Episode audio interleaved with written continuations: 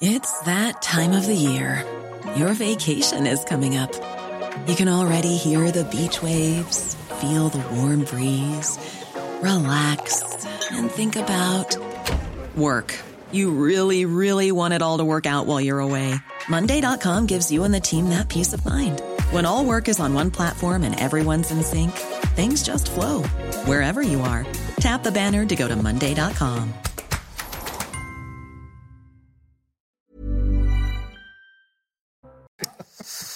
Bonjour à tous et bienvenue ce matin à euh, l'heure des pros. C'est un grand classique de la vie. Quand on commet une erreur, quand on n'est pas dans le bon tempo, on commet généralement une deuxième erreur pour rattraper la première, sauf sauf qu'on en commet parfois aussi une deuxième. Vous me suivez Emmanuel Macron a eu tort de ne pas participer à la marche contre l'antisémitisme. C'est la faute originelle. Il lui aurait été facile symboliquement d'être présent, d'accueillir les uns et les autres au Sénat, par exemple, quand le cortège arrivait. Célébrer Hanouka hier au palais de l'Élysée est un aveu. Le président dit j'ai commis une erreur et il veut rattraper ce manquement. Et il déclenche alors une nouvelle polémique qui sera instrumentalisée par ses adversaires. Sur le fond, qu'Emmanuel Macron adresse un signe fort aux juifs français qui sont inquiets, qui sont menacés, qui sont tourmentés est important. Emmanuel Macron prend en compte l'angoisse de la communauté juive de France et ces débats incessants et picrocolins sur la laïcité ne sont rien au regard du message présidentiel. Hier, Emmanuel Macron a dit aux Français de confession juive, nous sommes avec vous et plus encore, nous sommes ensemble. C'est l'essentiel à mes yeux. Michael Dos Santos. À un an de sa réouverture, Emmanuel Macron se rend cet après-midi sur le chantier de Notre-Dame. Après avoir été ravagé par les flammes en 2019, le président de la République va constater l'avancée des travaux. La célèbre flèche a notamment retrouvé sa croix. La cathédrale aura retrouvé sa silhouette avant les Jeux olympiques prévus l'été prochain. La visite éclair d'Elisabeth Borne à Mayotte. La Première ministre va annoncer une série de mesures lors d'un séjour d'environ 12 heures. Le département le plus pauvre de France est en proie à de nombreuses difficultés. Parmi elles, la pénurie d'eau, la pression migratoire ou encore l'insécurité. Enfin, à Londres, le sapin de Noël ne fait pas l'unanimité. Dès son arrivée lundi dernier, il a été moqué par de nombreux habitants, notamment sur les réseaux sociaux. On lui reproche l'absence de branches et son aspect peu reluisant. Chaque année, il est offert par la ville d'Oslo en Norvège en remerciement de l'aide fournie pendant la Seconde Guerre mondiale. Eugénie Bastier, Georges Fenech, Eric Revel, Gauthier euh, Lebret et euh, Joseph Massescaron sont là euh, avec nous. Hanouka, alors évidemment ça fait parler, mais vous m'amusez. Quand le sage montre la lune, l'idiot regarde le doigt. Voilà.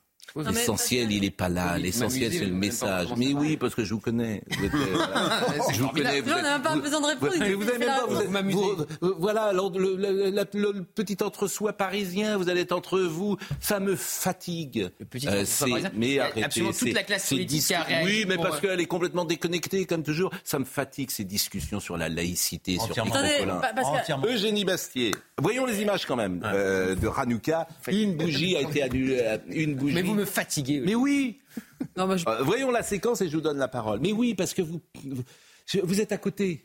Mais je n'ai même pas parlé. Mais... Ben oui, mais je sais que vous allez dire. Écoutez, écoutez la séquence. J'allais dire, vous étiez brillant, mais.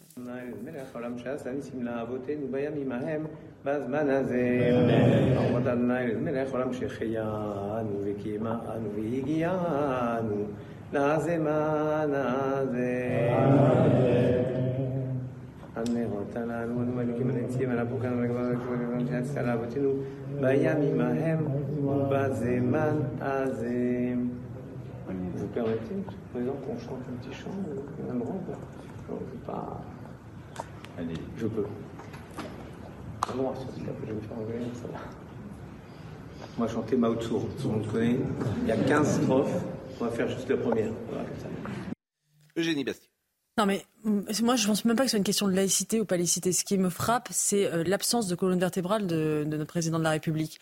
Un jour, il dit qu'il faut mettre une coalition anti-Daesh contre le, Hamas. Le lendemain, il reproche aux Israéliens leur bombardement et dit qu'ils ne vaincront jamais euh, le Hamas euh, en 10 ans.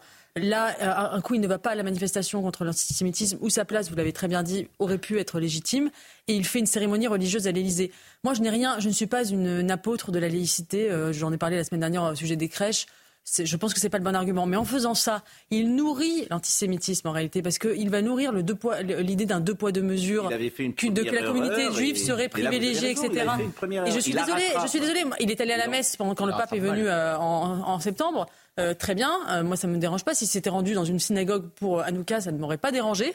Par contre, à l'Élysée, je suis désolée, il nourrit, il va nourrir un procès en deux poids deux mesures. Et d'ailleurs, de nombreux juifs euh, ont dit que c'était un scandale ce qu'il avait fait parce que il nourrit l'antisémitisme en faisant ça. Ah oui, sur les, sur les réseaux Ah bah, sociaux, bah, moi, je- Michael Sadoun, par exemple, qui vient régulièrement sur, sur CNews, euh, l'a dit. euh, en l'ancien porte-parole Julien Baoul de Baoul, euh, israélien bien a dit sûr. que c'était une mauvaise idée depuis. c'est une mauvaise idée qui, à mon avis, fragilise, fragilise même les juifs de France. euh, Là où vous avez raison, c'est la colonne vertébrale euh, de euh, Emmanuel Macron. On- c'est illisible, Ce- c'est illisible. C'est un acrobate. Ce, ch- ce chèvriche et- échouisme. Chèvre-choutisme. C'est un chèvre-choutiste. C'est François-Olivier Gisbert qui emploie cette Mais formule. bah, il a raison. C'est un Et chèvre les arguments qu'il donnait à l'époque Oui. pour préserver l'unité du pays. Oui, mais il voulait vous pas aller à une marche contre l'antisémitisme. Là, l'unité du mais pays, là, elle est- dans les circonstances particulières, le message essentiel. Mais il aurait pu aller dans une synagogue s'il avait envie. euh, Alors, Moi, j'aurais pas été tout ça est dans une possible, synagogue. mais je pense que surtout dû aller à cette marche. le message essentiel, vous l'oubliez, c'est de dire nous sommes. Ouais. Et ça, sommes Pascal, ensemble. Il aurait pu le dire Oui, pendant la marche. C'est ça le message essentiel. C'est pas du tout, pas du tout le même message. C'est pas du tout le même Non. message. Ce sont deux messages différents. S'il va à la marche ou s'il il, il accueille la marche, ça veut dire nous sommes là pour vous protéger parce qu'il y a la marche. Oui. Aujourd'hui, avec en, en- en- en faisant Hanouka à l'Élysée. Il met en danger, ce qu'a dit Eugénie Bastier, elle a tout à fait raison. Moi, je peux vous dire que euh, elle- il met en danger les Juifs de France. Il les met en danger. Je suis désolé. Parce que, mais oui, Écoutez, je l'avais Mais pas vu comme ça, mais. Mais oui, il là, c'est Euh, pour ça que la discussion se met en place. Je n'avais pas imaginé qu'ils mettent en danger les Juifs de France en si- faisant ça mais hier si, bien soir. que, Mais bon. mais- mais si. dans trois mois, vous verrez qu'il fera une cérémonie musulmane Pascal, parce qu'il voudra Pascal, euh, il va Non mais faire, il va- juste. Faire comme cérémonie musulmane à l'Élysée. Non. Vous êtes sérieuse? Non, mais il, Non, faudra- mais il bien qu'il donne Mais- des gages. Mais dans votre a- il a- il a- vous le dites vous-même, Oui. Pascal. Vous dites on ne pas paraître, pas euh, une erreur en en commettant Bah une oui. Mais vous le dites vous-même. Mais Ben, vous le dites parce que, parce que ma pensée est nuancée, ami. Oui, ça je Complexe, Elle est complexe. Oui, oui. Elle est très complexe. Elle démarre fort. Mais, moi, je la trouve trop, un peu. mais moi, je la trouve trop complexe. Voilà, C'est Joseph qui comprend. Faites attention, moi, je comprends pas. Non, je- je- je- Georges, non, mais ce que je veux vous dire, c'est que ça va agiter le microcosme. C'est pas Avec raison, avec raison, c'est la première fois dans l'histoire de la Je Ve veux République. reprendre à mon compte la formule du débat Picrocolin sur la laïcité. Il y en a marre.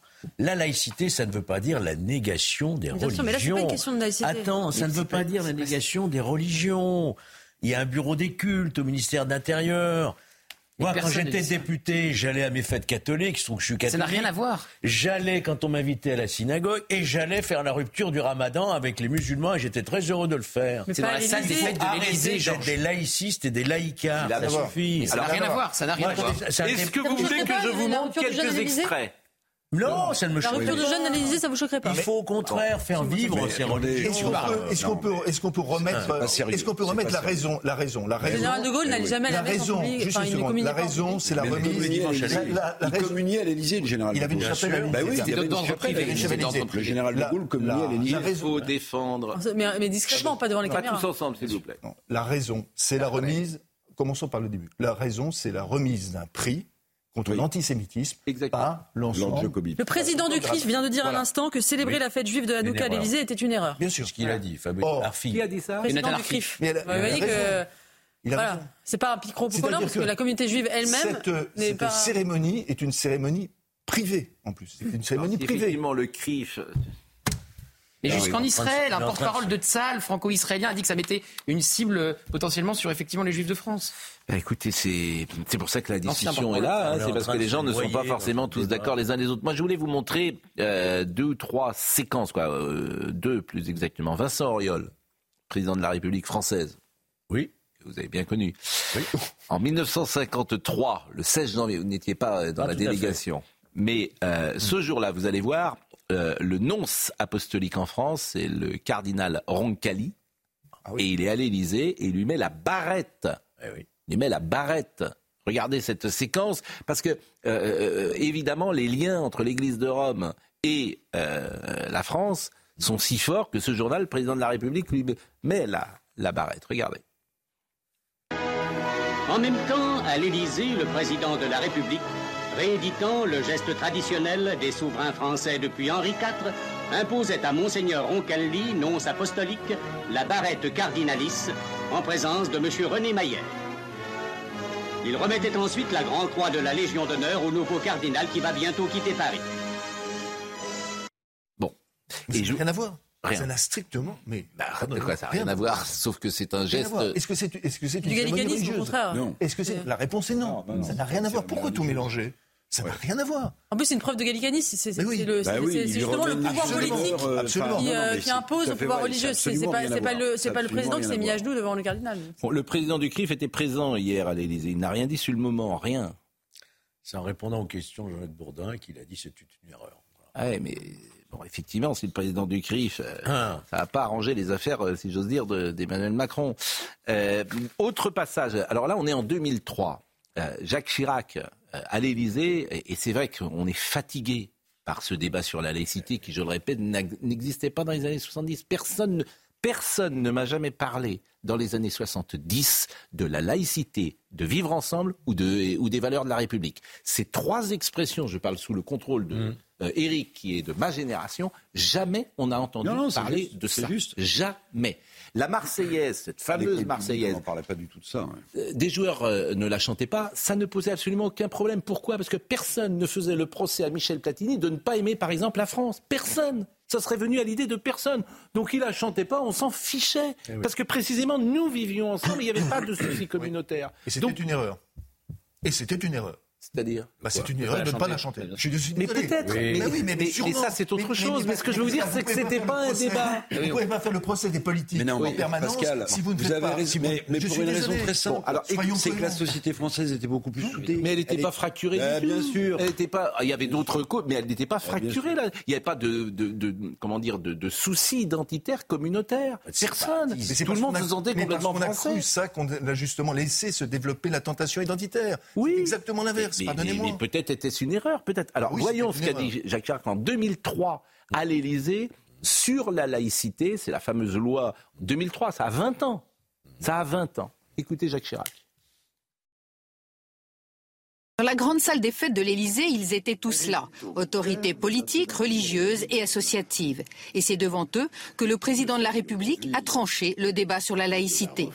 Il y aura bien une loi, elle devrait être mise en œuvre dès la rentrée prochaine et concernera l'école et l'hôpital. J'estime que le port de tenues ou de signes qui manifestent ostensiblement l'appartenance religieuse doit être proscrit dans les écoles, les collèges et les lycées publics. Les signes discrets, par exemple une croix, une étoile de David ou une main de Fatima, resteront naturellement possibles. En revanche, le voile islamique, quel que soit le nom qu'on lui donne, la kippa ou une croix de manifestement de dimension excessive, n'ont pas leur place dans les enceintes des écoles publiques. En revanche, la proposition de deux nouveaux jours fériés est retoquée, même si chaque élève aura la possibilité de s'absenter pour une grande fête religieuse de sa confession. Au-delà, Jacques Chirac a voulu se poser en rassembleur. Pour le chef de l'État, tout doit être fait pour lutter contre les discriminations et réussir l'intégration.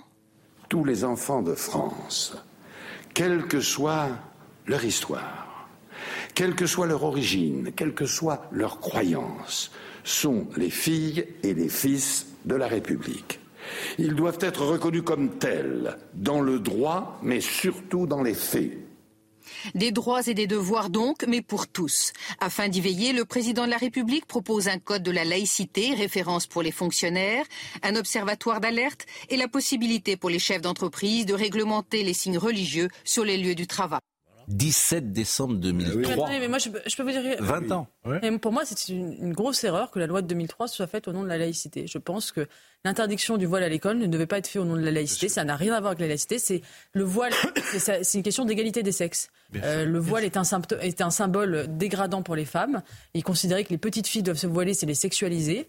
Euh, et c'est ça le vrai problème. Le fond, c'est que nos valeurs, les valeurs françaises, sont des valeurs d'égalité entre les sexes. Et c'est au nom de ces valeurs-là qu'on intègre le voile. Je vois pas le rapport moi, entre Oui, le voile et la du, du coup, on est tombé dans cet engrenage, dans cet engrenage mais- où tous, les- Non, tous les signes religieux sont considérés également. Et je suis Le parfaitement problème- d'accord avec vous. moi, le, astucieux. le problème, c'est Non, mais elle a pas la raison. laïcité. Non. Elle a Ce n'est pas 100% une question de raison. pouvoir Non, je suis pas politique. d'accord. C'est une question d'égalité homme-femme. attendez, attendez. Assumons notre, nos valeurs, oui, assumons mais attendez. une question- Et une comme on vision n'a pas Mais voulu attendez. substantielle de notre civilisation. C'est pas au nom d'une espèce de, droit à la laïcité, c'est une, c'est une vision substantielle de quel est notre rapport aux hommes et aux femmes, entre hommes et femmes. C'est oui. ça la question. Ce que dit Eugénie est essentiel. Comme on n'a pas voulu entrer. On n'a pas voulu 20 ans, nommer nos Voilà, valeurs. dans- défendre notre civilisation, défendre nos mœurs. On n'a pas voulu défendre en fait ce qu'est la Je comprends. France. On a pris ce truc de la laïcité et à l'arrivée, mais oui, pardonnez-moi, on a enfourché ça parce qu'on voulait pas dire.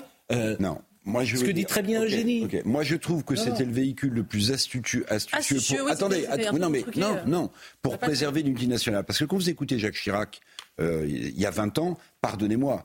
Je ne vais pas faire de comparaison avec personne, mais sur le fond et sur la forme, les choses ont beaucoup changé. Et je pense que Jacques Chirac incarnait à ce moment-là cette unité. Et que parler de laïcité, même si je comprends votre argument, Eugénie, c'était à mon sens le véhicule le plus le plus unitaire pour la nation pour faire passer des, règles qui ont été mais largement contournées depuis.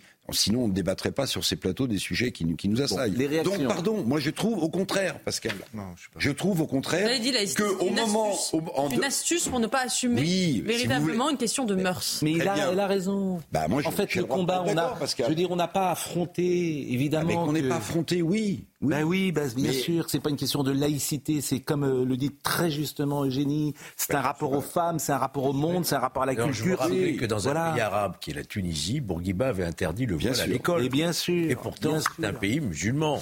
Alors les réactions, je les ai pas citées. Il l'a fait aussi au nom de la laïcité. euh, Les Non, réactions. il n'a pas fait au nom de la laïcité. Non. Alors, la, celle la plus forte qu'on va écouter tout à l'heure, celle qui change tout dans le débat, c'est Jonathan Arfi, qui est président du CRIF, qui vient de dire sur Sud Radio, Hanouka à l'Elysée, ce n'est pas l'endroit où allumer une bougie. J'ai été surpris, je me demande pourquoi Macron l'a fait, ce n'est pas son rôle. Alors, est-ce le grand rabbin Leonard Arfi, c'est euh, président du. Oui, mais Oui. qui, allume la Raïm Corsia. Oui, c'est le Raïm grand rabbin. Corsia. Moi, je pense que c'est Raïm Corsia qui a dû lui suggérer ça. Et- puisque c'est possible en tout cas. Mais bon, c'est vrai que la position de Jonathan Arfi, elle, va faire euh, parler forcément. David Lisnard dit comment peut-on refuser de participer à une marche civique contre l'antisémitisme au motif incongru et fallacieux de la sauvegarde de l'unité nationale et célébrer une fête religieuse au sein du palais présidentiel? À ma connaissance, c'est une première contraire à la laïcité. Euh, Adrien Quatennens, ce soir, le palais de l'Élysée est devenu un lieu de culte et dimanche matin, la messe en latin. Ce serait une bonne idée d'ailleurs, la messe en latin. Laïcité quand tu nous tiens. Euh, Caroline euh, Fourest, la République laïque ne reconnaît aucun culte et la laïcité, elle nous protège tous. Les juifs parmi les premiers ont besoin qu'on renforce la laïcité, pas d'un moment religieux, à l'Élysée qui l'affaiblit et va relancer la compétition religieuse, scandaleux et irresponsable. Euh, Carole Delga, euh, l'Élysée n'est pas un lieu de culte. À deux jours de l'anniversaire de la loi de 1905, c'est un mauvais signal envoyé par l'État à la République. On ne transige pas à la République. Bon, bref, tout le monde condamne. Oui, c'est- Euh, Unanime.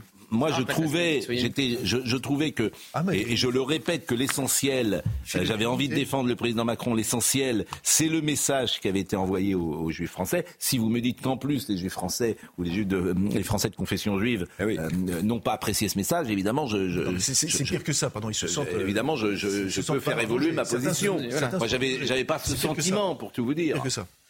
Non, c'est- pire que ça. Je, je voudrais juste revenir C'est sur une la. vraie fausse bonne Ouais. idée. Voilà. Mais sur la question de la laïcité, euh, Eugénie a vraiment soulevé un, un problème qui est un problème important. C'est-à-dire que lorsque Chirac Il a perdu le mojo, comme on dit quand même, parce que tout ce qu'il fait quand même depuis le 7 octobre, il est à côté. chaque fois. Mais surtout, comme le disait très bien Eugénie, il se contredit en permanence. Ah oui, mais- Il faut arrêter euh, d'avoir comme objectif d'éradiquer le Hamas après avoir euh, proposé une coalition internationale qui, n'a- qui a fait pchit. Euh, il se rend pas à la manifestation avec des arguments très étonnants. Et après, il organise ça effectivement à l'Elysée. Je vous ai coupé. euh, Non, non, mais je, euh, non, en revanche, je, je, je, vais revenir sur ce que dit Gauthier. C'est-à-dire, la politique, on sait tous que c'est une question de chance. C'est une question de chance. Il y, a- une question de chance pour les politiques. Il y a une vista. Or, euh, le problème de- d'Emmanuel Macron, c'est qu'il l'a eu, il l'a à chaque fois pour se faire élire, pour se faire conduire à l'Élysée, et que quand on regarde d'une manière extrêmement précise euh, comment ça se passe, le, la durée de son mandat, à chaque fois, il y a des événements catastrophiques qu'il ne maîtrise pas.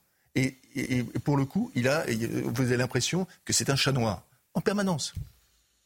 Après, il y a des Il y a, de décision où il y la a chance, un euh, truc qu'il a fait qui était plutôt bien, c'était après les, la séquence Gilets jaunes, quand il a repris euh, le pouvoir avec ce grand débat dont on n'a jamais eu les résultats, mais il était euh, par terre et il a fait sa tournée et là il a été plutôt bon. Simplement, c'est des choses que tu peux faire qu'une fois.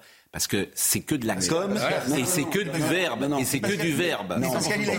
Et c'est que du verbe. mais parce que c'est ce qu'il fait Et c'est le problème de. Macron, c'est qu'en fait tu n'y crois plus parce que ce n'est que du verbe.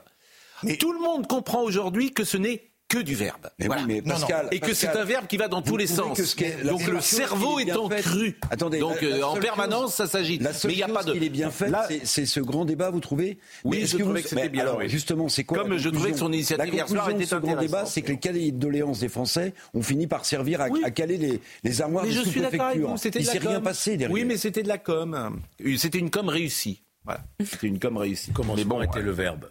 Comment? Au commencement était le verbe. Oui, mais avec. Euh, y a, le problème, c'est qu'avec. Euh, c'était le verbe aussi. Non, non. Oui. Oui, mais Ouais, c'est- D'ailleurs, Et l'action. Oui, mais c'est pas ça. Chez Macron, c'est au commencement, Ouais. il y avait un jeune. Enfin là, c'est unanime. C'est ennuyeux. Ah bah, Au Alors- commencement, il y avait un jeune gars. Il y avait un C'est jeune. unanime. Ouais. C'est unanime, sauf. Ouais. euh, Sauf Pascal Pro, qui est déjà. Sauf-. Bah oui, mais.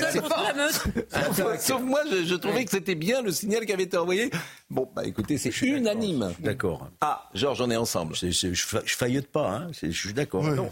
Ben, sauf qu'au début de votre édito, vous dites le contraire, Pascal. Oui, je- dites, je- on ne allez, pas une, une erreur en en faisant une seconde. Donc, voilà. Mais C'est vrai qu'il y a deux Pascal Pro ce matin. Mais oui, Et vu qu'il y a deux Félix, ça fait quatre personnes. il y a un Pascal Pro en même temps. Mais comme Macron, il a des Il y positions. a du en même euh, temps. Il y a du en On même va temps. faire une belote. ce, qui ce qui- ce que je trouve, je le répète, intéressant, c'est le message de dire aux Français de confession juive nous sommes avec vous. Ça, il était nous temps. sommes. Ça, il voilà. était temps. Ça, c'est Il aurait pu le faire dès la marche. l'essentiel. Bon. Et il se serait pas pris deux polémiques. Euh, mais non, euh, bah, voyons justement, euh, pour terminer sur ce sujet, euh, en Israël, euh, Hanouka, euh, Régine Delfour, euh, c'est aujourd'hui, euh, c'était une fête euh, célébrée dans des conditions particulières. La famille d'Omer allume la première bougie de Hanouka ici sur la place des otages à Tel Aviv. Omer a été kidnappé le 7 octobre alors qu'il était au festival de Nova à Reim. Sa petite amie a été tuée. Ricardo, son oncle, l'a vu dans une vidéo du Hamas et craint pour sa vie. On est désespéré, nous n'avons aucune nouvelle, nous ne savons pas ce qu'il se passe, nous ne savons pas s'il est vivant, aucun soutien, nous ne savons pas, nous sommes très inquiets, la Croix-Rouge ne fait pas son travail.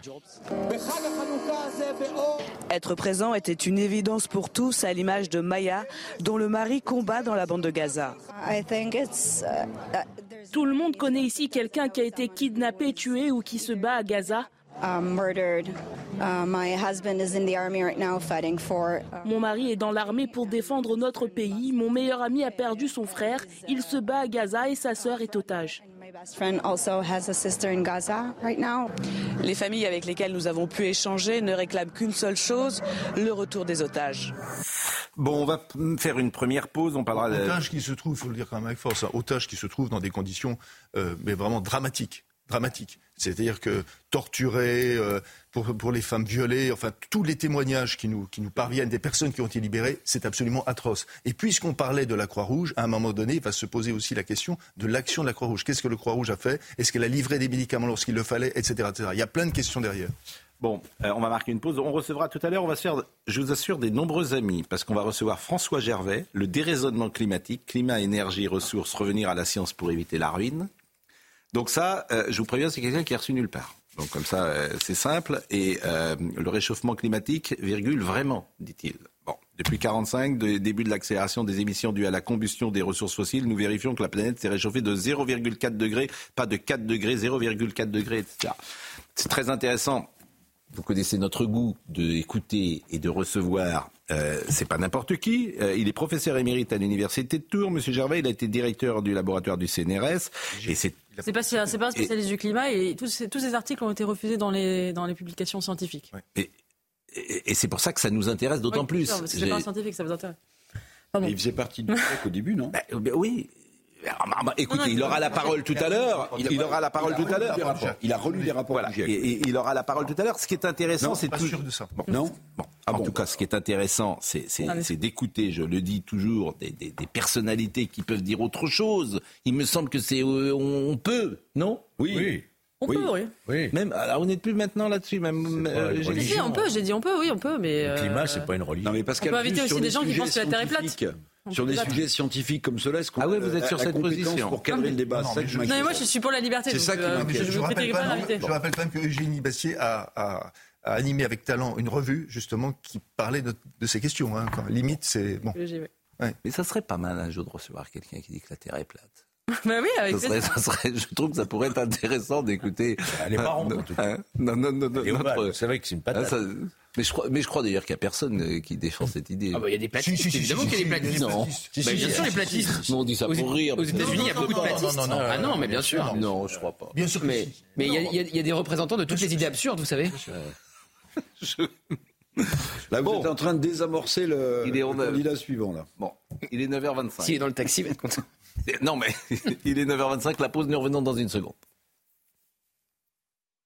On écoutera Jonathan Arfi dans, dans une seconde, mais euh, Michael Dos Santos nous rappelle les titres du jour. Les combats se poursuivent dans le sud de la bande de Gaza. L'armée israélienne continue son offensive terrestre dans plusieurs grandes villes, dont Canyones.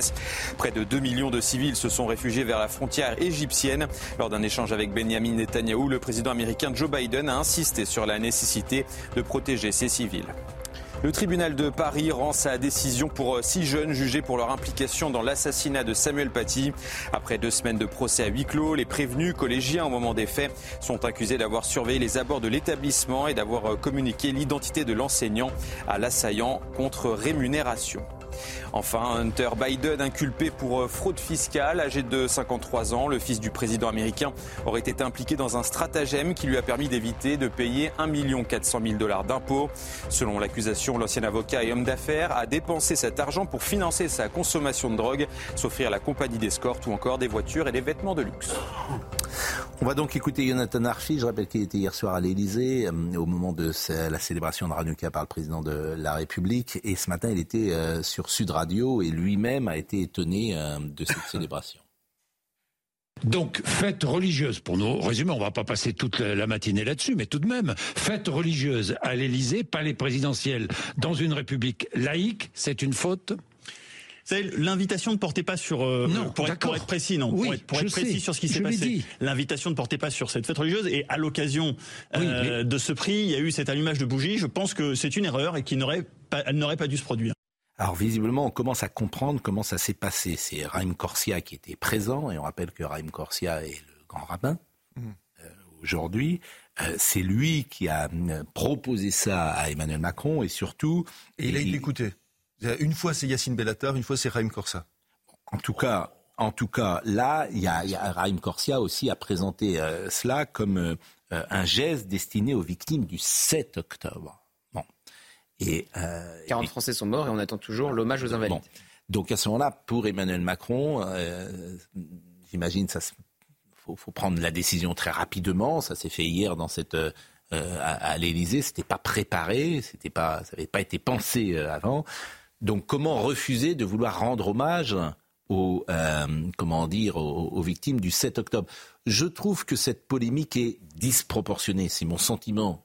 Je Non, trouve non. que sur le fond, Non, non, elle n'est pas disproportionnée. Vous qui maintenant aimez- les arguments que vous mettez, celui que vous mettez vous le qui plus, aimez les événements Bon, qui révèlent on n'est pas terminé. comme, comme, comme un élément, euh, comme, euh, au sens chimique du terme, qui révèle des dysfonctionnements, là, il y a tous les dysfonctionnements. Mais c'est possible, c'est possible, mais- L'impréparation, euh, le, le, enfin, le, le- fait de... Le, le dernier qui parle a raison, enfin, tous ces éléments. L'argument le plus Donc, fort que c'est- vous c'est mettez en extrêmement symbolique. l'argument que vous mettez le plus fort en- en- en place, à mes yeux, c'est que ça puisse mettre en difficulté euh, les juifs français. C'est ça. Si, c'est- si tel est le cas, effectivement, je, je, Monsieur je- Arfi je- a compris. Voilà. Bien évidemment, lui. Je, je me range à vos arguments, si c'est le cas. Bon. Mais l'intention, si j'ose dire, n'était pas évidemment celle-là. Il n'y avait pas mauvaise intention. Ah non, personne ne dit ça. Oui, voilà. Bon, maintenant, euh, j'imagine que ça fera. euh,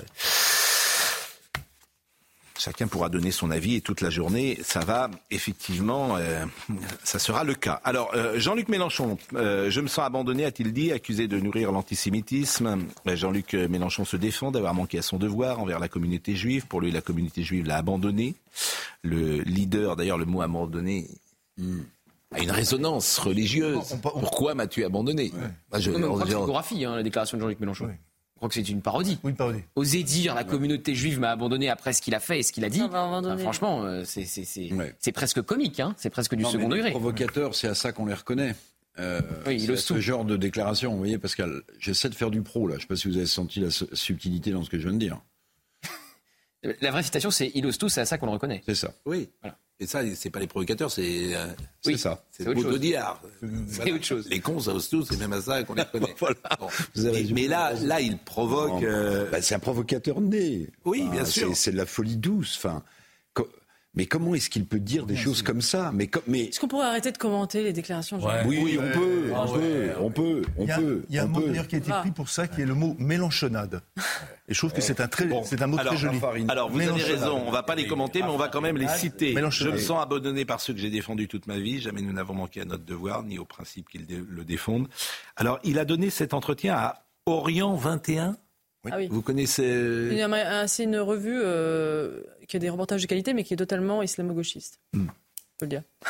La communauté juive que j'ai connue, avec qui j'ai milité lorsque j'étais élu de Massy, vivait dans le débat et assumait ses divergences. Il y avait les cultuels et les culturels. La gauche, c'était les culturels. Historiquement, la communauté juive avait fait le choix juste et judicieux de la gauche. Alors ça, c'est très intéressant ce qu'il dit parce que ça, c'est vrai. Mais la, communauté juive a bien compris. je ne suis pas sûr que ce soit entièrement vrai. Parce qu'en fait, il y avait une, forme. L'élite de la communauté juive euh, était assez à gauche, mais les, institutions. représentatives étaient assez à gauche. Est-ce que l'entièreté de la communauté était assez à gauche? Vous avez déjà, des, déjà des juifs de droite et même des juifs d'extrême droite dans les années 70-80. Euh, Globalement, la communauté juive euh, était à gauche, mais la communauté juive a bien compris qu'aujourd'hui, la gauche ne, ah ne la défend pas. Et qu'au contraire, elle la vendra aux islamistes. C'est ça qu'elle a compris, euh, la communauté juive. Et c'est pour ça qu'aujourd'hui, elle est euh, plus proche euh, d'une sensibilité de droite, voire parfois plus à droite. Bien sûr, parce qu'elle a bien compris qu'elle est en danger avec la gauche, puisque la gauche elle-même, comme je vous disais, pas est islamo-gauche. Ben, pas toutes, bien sûr, mais c'est des grandes tendances. Oui, pas toutes, mais bon, Jean-Luc Mélenchon, la, NUPS, la NUPS, je suis désolé de vous le dire. Ah oui. Bah, la NUPS, c'est quoi qui, euh, Qu'est-ce qui reste de la gauche quand il n'y a plus la NUPS Les socialistes ne sont pas à la NUPS. Non, mais la NUPS, ça n'existe plus. Oui, voilà, c'est surtout ça, la NUPS. Même, même, Jean-Luc Mélenchon a enterré la NUPES. Voilà, ça n'existe plus. C'était une alliance électorale pour les dernières législatives. Terminé. Un confinement pour les Jeux Olympiques, vous avez peut-être vu cette euh, information. C'est c'est Le Monde qui a rétropédalé sur ce terme ensuite. Oui, alors c'est le canard enchaîné aussi qui a relayé hier euh, dans un article L'enfer des transports une lettre de Marc Guillaume, préfet de la région Île-de-France, adressée à Clément Beaune, le préfet le préfet affirme que les transports franciliens ne pourront pas accueillir l'affluence des spectateurs venus pour les JO.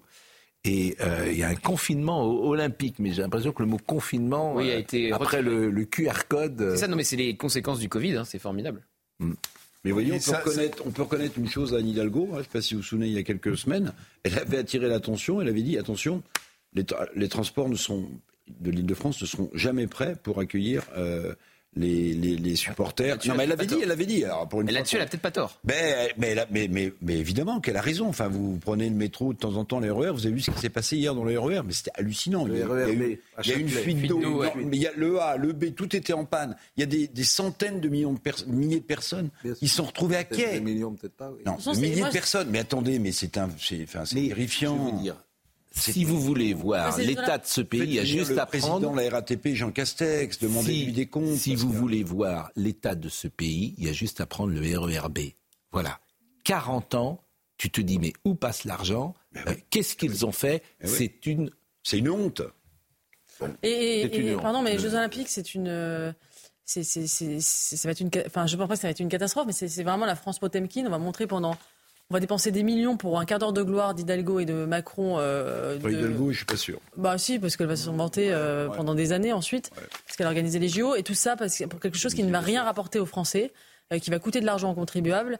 Moi, depuis le début, je, suis très réservé sur ces JO. Je vois que Laurent Wauquiez se vante d'avoir d'avoir obtenu les JO pour les Alpes. Pareil, personne ne, voulait, ne, les voulait ces JO. On se vante de les avoir euh, obtenus alors qu'il n'y avait pas vraiment d'autres candidats en lice.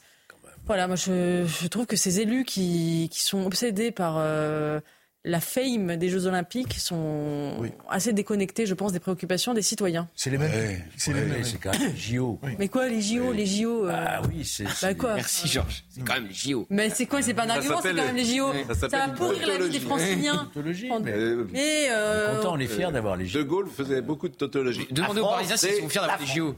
Je suis pas du tout fier d'avoir les JO. Non, mais demandez, c'est vrai que je vais vous dire, C'est une déconnexion entre l'élite qui est obsédée par les JO et les gens ici à Paris, ils ont Bon, qu'une idée, surtout France, alors, vous voulez pas de Mais je, je veux même pas vous dire ce que je pense parce que c'est pas l'important. Tout le monde sait. Où l'important c'est de pas être à Paris entre le 15 juillet et le 15 août. Tout le monde le sait que voilà, ça ennuie tout le monde, que c'est juste l'enfer, que ça va coûter une blinde et que ça sert à rien. Voilà. Mais il faut quand même. faut- mais formidable. Il n'y a pas C'est un voilà. qui a rapporté de l'argent depuis, euh, depuis Voilà. 100 ans. Ah oui, on va montrer Bah, Paris. Bah, la Tour Eiffel, on la voit, c'est comme ça en ce moment. Comme Bon, dit Eugénie, il y a d'autres choses en France que de s'occuper des JO, évidemment. Voilà, on n'est pas prêt, on est pays à l'arrêt, on n'a plus les moyens, l'orgueil. Si vous voulez je ah, d'organiser des trucs comme ça. mais parce que vous représentez l'élite. Oui. Vous êtes déconnecté. Oui. A qu'un point sur lequel on est prêt, c'est le QR code. Et là, je voudrais Ah, quand, même, revenir, Oui, bon. je voudrais quand même revenir sur le fait que, lorsque, au moment du Covid, lorsqu'a été mis en place le QR code, euh, il y a quand même des voix qui se sont élevées pour dire attention, parce que ce qui est mis en place là va servir dans le futur. Et alors, tout de suite, ça a été mais non, vous êtes dans le complotisme, c'est pas possible, ce sera pour le Covid. et après, mais là, ça, ça, c'est 15 jours. Pardon? C'est 15 jours. C'est un mois. Oui, mais bon, que, Vous, que- vous avez vu aussi ce qui est, ce qui est qu'on pardonnez-moi, qu'on mette en place dans toutes les grandes épreuves, il y a eu euh, des mesures de grande sécurité. Quand on dit aussi aux entreprises, faites en sorte que vos salariés, le maximum de salariés, parce qu'il y a de plus en En plus de dans ce sens, Oui. soit en télétravail, Oui. vous pensez que ça ne va pas affecter la vie Entre du le 15 économique juillet et le pays 15 août, c'est Pendant pas un- drame, ils sont tous un- en vacances. Pardon, pendant un mois Non. Ah, c'est bon, tout ça, ça- bref. Alors, euh, le périph, la bataille du périph, elle est picrocolline également, parce que tout, enfin, la, la ville de Paris souhaite limiter la vitesse du périph à 50 km heure d'ici 2024. faut quand même savoir que tu n'es jamais à 50 km heure sur le périph. De 5 heures du matin jusqu'à 22 heures du soir. On est d'accord. à 12 à l'heure. Bon, donc, tu vas être au-dessus de 50 entre 22 heures et peut-être 5 heures du matin. C'est le seul moment où tu peux, il n'y a pas trop de monde sur le périph'. Bon. Donc, tu vas faire une mesure pour la nuit. Oui. En gros, parce qu'autrement, ça t'en fait, et tu fais toute une polémique là-dessus. Tout ça est grotesque, c'est à l'image de ceux qui nous dirigent, bien évidemment. Donc tout ça n'a pas de sens et c'est que de la com, une nouvelle fois. Donc Monsieur Grégoire qui est... Euh, Clément Beaune qui mais non, il est à Hidalgo. mais et- non, mais tout ça, c'est- mais vous êtes d'accord ou pas? C'était- Ce n'est que de la com, ça n'a pas de sens. Tu vas, le, le CO2 de personne est à 50. La campagne municipale de Paris qui commence. oui, c'est ça. Voilà. Entre le ministre des Transports qui veut remplacer la maire de Paris et Anne Hidalgo. Donc évidemment, tu perds ton temps pour euh, n'importe quoi. Donc c'est quand même euh, assez ennuyeux de perdre son temps pour euh, n'importe quoi. Il y a peut-être des choses un peu plus... Qu'est-ce qu'il a dit à Emmanuel Grégoire? Je vous confirme que nous baisserons la vitesse. Notre analyse, c'est que l'on peut baisser la vitesse pour des enjeux environnementaux comme on le souhaite. Mais elle est à 12 à l'heure sur le périph' pendant 20 heures sur Il dit ça parce 24. que Clément Beaune a dit qu'il ne validerait pas, le ministre des Transports, la Alors, décision alors écoutez Clément Beaune.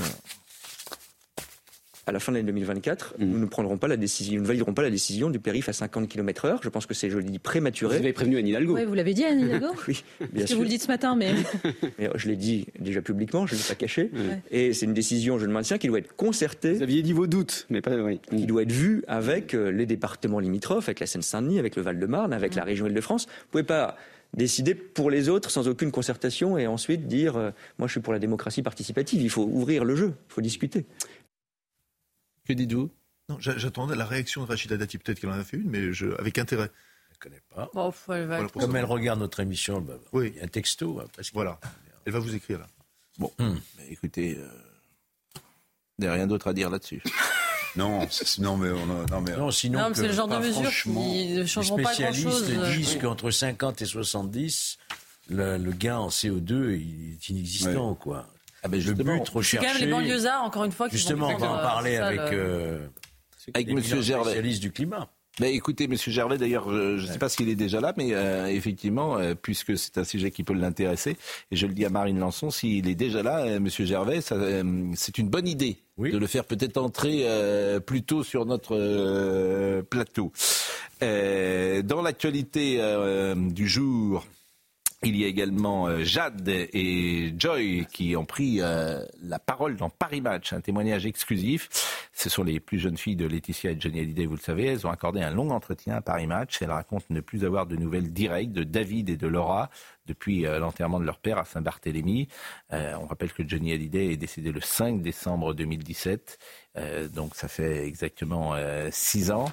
Euh, que disent Jad et Joy? On aurait aimé partager des moments avec notre grand frère et notre grande sœur pour parler de notre père plutôt que de les voir nous assigner en justice alors qu'on ne leur a rien fait.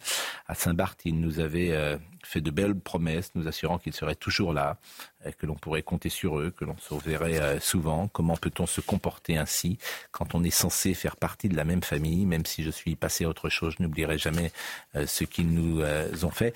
Alors, ce qui est intéressant, et au-delà d'ailleurs, parce que c'est, j'ai envie de dire, c'est une famille comme les autres, en l'espèce. C'est des familles euh, recomposées qui, euh, parfois, euh, au moment de la mort, se, comment dire, se séparent et même s'attaquent.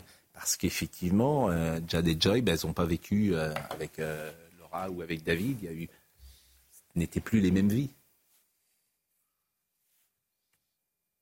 Qu'est-ce que vous voulez qu'on dise là-dessus Alors, franchement, ne dites. Euh, le quotidien. Ne, ne dites. Euh, recomposer. Voilà. Ne dites. Euh, la mort, c'est une. Oui. La mort aussi, c'est une décomposition. Ah, oui. Voilà. Bon, oui. Ne dites absolument, absolument rien, mais, mais, mais c'est, c'est d'ailleurs pour ça que finalement. c'est peut-être pour cela que vous êtes venu ce matin. Mais on va, mais on va lire l'interview dans Match. On va la lire. Non, mais c'est c'est si, si, c'est important. Comment? On est des fans de Johnny quand même. Non, mais il y a toujours euh, ces, ces, familles recomposées, bien sûr. Et quand je dis la famille de Johnny Hallyday, on en parle beaucoup parce que c'est Johnny Hallyday, mais c'est le cas de dizaines et de centaines et de milliers de familles euh, en France. Dans l'actualité euh, également, parce que je vois que ces sujets ne vous intéressent euh, pas euh, beaucoup, et, et, je pourrais d'ailleurs le regretter, euh, on va parler de Monique Olivier avec un témoignage glaçant lors du procès de Monique Olivier. Une amie d'Estelle a, a, raconté la tentative d'enlèvement dont elle a été victime de la part de Michel Fourniret quelques semaines avant la disparition de la fille, de sa fille de, de 9 ans. On était hier avec Noémie Schul, je pense qu'elle va être là dans une seconde, Noémie. Je pense que c'est lui. Ah, euh, alors là, si Noémie Schulz n'est pas là, on va être en difficulté en revanche. Je pense que c'est lui qui m'a abordé ce jour-là, euh, a-t-elle dit, lors du procès de Monique Olivier aux Assises. C'est donc cet ami d'Estelle qui a raconté la tentative d'enlèvement dont elle a été victime de la part de Michel Fourniret quelques semaines avant euh, la disparition de sa fillette de 9 ans. Aujourd'hui, je pense qu'il n'y a plus de doute c'est bien euh, Michel Fourniret qui m'a abordé euh, le 19 décembre 2002, a affirmé euh, la jeune femme aujourd'hui de 32 ans, qui est la voisine d'Estelle. Donc on va être avec Noémie Schultz dans une seconde. Peut-être que nous allons laisser passer la pause avec un peu d'avance pour caler Anne. Ouais, si vous voulez, je peux vous soumettre un sujet, si on peut soumettre des sujets. Si... Je vous en prie. La loi immigration, la motion de rejet, si vous voulez qu'on en parle. Je...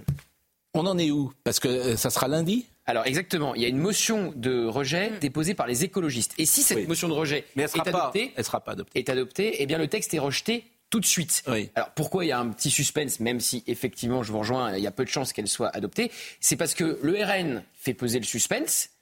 La NUPES, évidemment, va la voter.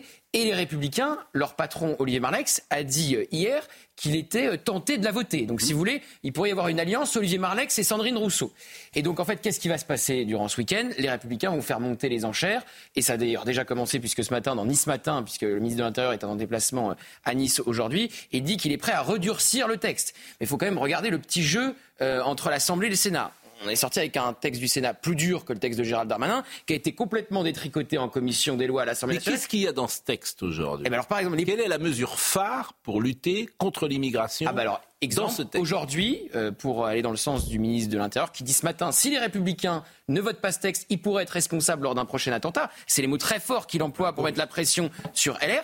On ne peut pas expulser 4000 délinquants étrangers aujourd'hui. Avec, par exemple, cette loi, on en a longuement parlé euh, au moment de l'attentat d'Arras. C'est-à-dire que euh, vous arrivez sur le sol de France avant 13 ans, vous ne pouvez pas être expulsé aujourd'hui. C'est la loi de 2006. C'est la droite qui a fait cette loi. Eh bien, ça fera sauter ces verrous-là qui empêchent l'expulsion, par exemple, très concrètement, de 4000 délinquants étrangers. Ça, c'est pour la partie un peu plus ferme. La partie qui fait débat avec les LR, c'est évidemment la régularisation des travailleurs sans papier dans les métiers en tension. Ça, c'est un point de tension avec euh, les Républicains. Donc les LR sont sur quelle position? Ah bah sur, on ne vote pas le texte en l'état. On ne vole pas de, on ne vole Mais pas sur la régularisation, ils sont pour ou contre la Ah bah, ils régularisation sont archi contre. C'est leur point de tension depuis le départ. Et ils avaient, été- ils avaient trouvé un compromis avec les sénateurs LR, puisqu'ils sont majoritaires au, au- au Sénat, c'est-à-dire euh, déléguer tous les pouvoirs au préfet, que ce soit le préfet euh, qui, qui décide. C'est la 20e loi depuis 40 ans. Cette loi ne changera rien. Ben non. Et donc les LR n'ont raison de pas la On va effectivement euh, supprimer les, les étrangers protégés, qui étaient protégés. Cette protection va être supprimée, on pourra les expulser. Je ne sais pas si ça fera 4000. je ne sais pas s'ils y arriveront. Mais non, parce qu'il c'est faudra évident, toujours obtenir les évident. consulaires. Non, la vraie réforme, ça aurait été effectivement d'empêcher cette immigration, qu'elle soit clandestine ou Attendez, régulière, non seulement c'est une loi poursuivre. Je vais ajouter une chose pas- quand même importante sur les titres euh, provisoires pour les secteurs en tension. C'est une véritable hypocrisie en réalité. Parce que vous allez faire venir des gens dans ce pays. Vous allez leur donner un titre provisoire pour pouvoir travailler là où il manque de la main-d'œuvre, dans les secteurs en question. Et Mais il manque pas de main-d'œuvre, c'est ça Mais attendez, attendez, attendez. Je termine- Non, mais je mon. J'ai terminé mon raisonnement. Et ensuite, vous faites quoi avec ces gens-là vous les qui, régularisez. qui, qui, bah, vous êtes obligé de les régulariser. Eh, Donc, pardon, toujours passé comme ça. mais bah, ça s'appelle une pompe aspirante. Et puis deuxième chose, parce qu'elle a raison, le- le- le- l'objectif de- d'Emmanuel Macron de 2027 de plein emploi, vous savez, oui, c'est comme l'horizon, plus on se rapproche, plus il s'éloigne. C'est-à-dire que sur ce bilan économique, le président de la République, mon cher Pascal, va échouer. La France est quasiment en récession économique. Donc en fait, on ne manque pas de main-d'œuvre, on va même en avoir trop, parce que il va y avoir des nouveaux inscrits à l'UNEDIC, et en fait, on, met en place une loi qui va se comporter comme une pompe aspirante. Et comme le disait Georges, au bout du compte, qu'est-ce qu'on fait Comme tout le temps en France, régularise. on régularise les gens qu'on a fait rentrer. Alors, il y a des Voilà. critères très stricts hein, pour être régularisé. Oui, il faut être bien en sûr, CDI, il bien faut sûr, travailler depuis bien sûr. plusieurs mois, il faut être en France depuis trois fait à ans. peu près 400 000 entrées en France par an. Sans parler de- des patrons aussi qui ont embauché pendant des années et des années des, des gens de manière illégale. Mais, Mais mais ça les risque de devenir patrons, je vous l'ai dit, les patrons, ils ne voient pas plus loin que le bout de leur nez. bah, ça, j'en sais Voilà, rien. les C'est un patrons, lobby. C'est un lobby. euh, les patrons, ce qu'ils veulent, c'est le patron du restaurant, c'est que l'assiette soit dans son client, devant son client. Et avec des salaires. et- et voilà. Mais c'est vrai. Donc, si tu lui dis que une fois que tu as régularisé quelqu'un, euh, cette personne, tu l'as euh, ad vitam aeternam, en fait, il s'en fiche. Bien sûr. Le patron, c'est pour ça sa famille, que le politique est là. Euh, les patrons, ils voient leur intérêt. Ils ont raison d'ailleurs. De euh, chacun. l'intérêt des- Exactement, comme le dit, euh, l'intérêt de son l'excellent- Comme le restaurant. dit l'excellent Pierre Brochant, avant c'était les juges qui faisaient la politique migratoire de la France, maintenant c'est les patrons de restaurants. Oui, mais C'est quand même un Et peu embêtant. hein. Et toujours les Et toujours les juges. Et les patrons de restaurants. Et je suis sûr qu'on trouverait davantage de personnes aussi pour travailler dans le restaurant s'il y avait également une politique du logement. oui, mais C'est ça, bah oui. Oui, Ah non, mais- tout se tient. Je veux dire, c'est pas. euh, ce qui est, ce qui est vrai quand même, il faut le dire, c'est vrai que les, les, les, les salaires sont trop bas, mais en même temps, ils n'ont jamais autant augmenté dans certaines professions, dans certaines professions, et notamment la restauration, où quand même on paye mieux les gens euh, qu'on ne les payait il y a, il y a quelques temps. Bah, pour mais Oui, mais hein, je parce que les salaires sont trop bas. crise. Oui, mais les- Plus personne ne voulait travailler dans le restaurant. Je, je reviens sur le fait que regardez dans les restaurants concrètement combien de personnes ont des difficultés pour se loger et ils doivent partir à l'autre bout et en dehors, Bon. parfois en banlieue. La Parce que pause. c'est évident. Quoi. Je vais remercier exceptionnellement euh, Eugénie. Je crois que Eugénie, vous allez passer un bon week-end. Je ne sais pas pourquoi d'ailleurs je dis ça, mais vous devez partir plus tôt en tout cas. Oui, voilà. Donc voilà, Bah, je vous remercie Merci en tout grandement. cas. Merci d'être avec nous euh, avec euh, votre qualité. Et euh, on peut vous relire également dans le Figaro. Hier, vous avez fait une nouvelle fois un papier éblouissant sur Franz-Olivier Gisbert. Merci, c'est gentil. Non, mais c'est vrai.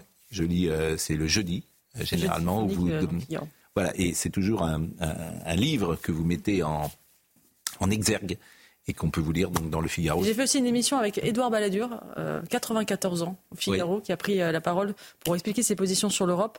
Et vraiment, je vous recommande de l'entendre parce que à son âge, il a une lucidité impressionnante. Et on peut l'écouter où C'était sur le Figaro.fr, Figaro TV, puisque nous, euh, nous avons maintenant une, nous sommes des concurrents. et ça vous a- et vous avez fait cette interview quand? Euh, il est passé jeudi soir sur le sur le Eh Figaro. ben, je vais demander à Marine Lançon peut-être de, Si vous avez des extraits, euh, de passer un extrait oui, avant la fin de la demi-heure. Ah ouais, ah, ce, serait, ce serait très sympa. Et vous allez voir, il- moi je trouve qu'il est impressionnant dans Balladur. Et il dit qu'il faut revoir l'Europe, il faut tout revoir de A à Z. Mhm. Fin de l'élargissement, primauté du droit national sur, euh, le, sur le droit européen. C'est des propositions qui sont assez révolutionnaires en réalité. Et elles viennent d'Edouard Balladur. Mais s'il était Premier ministre, Édouard Balladur, il a, il- non mais je veux dire, il avait tout à fait raison. Il avait dit, il faut approfondir l'Europe avant de l'élargir. Et on a fait exactement le Et il contraire. dit que c'est une, c'est une folie de- de- de- d'aller encore élargir Bah, l'Europe. bien sûr. Enfin, mais Bien sûr.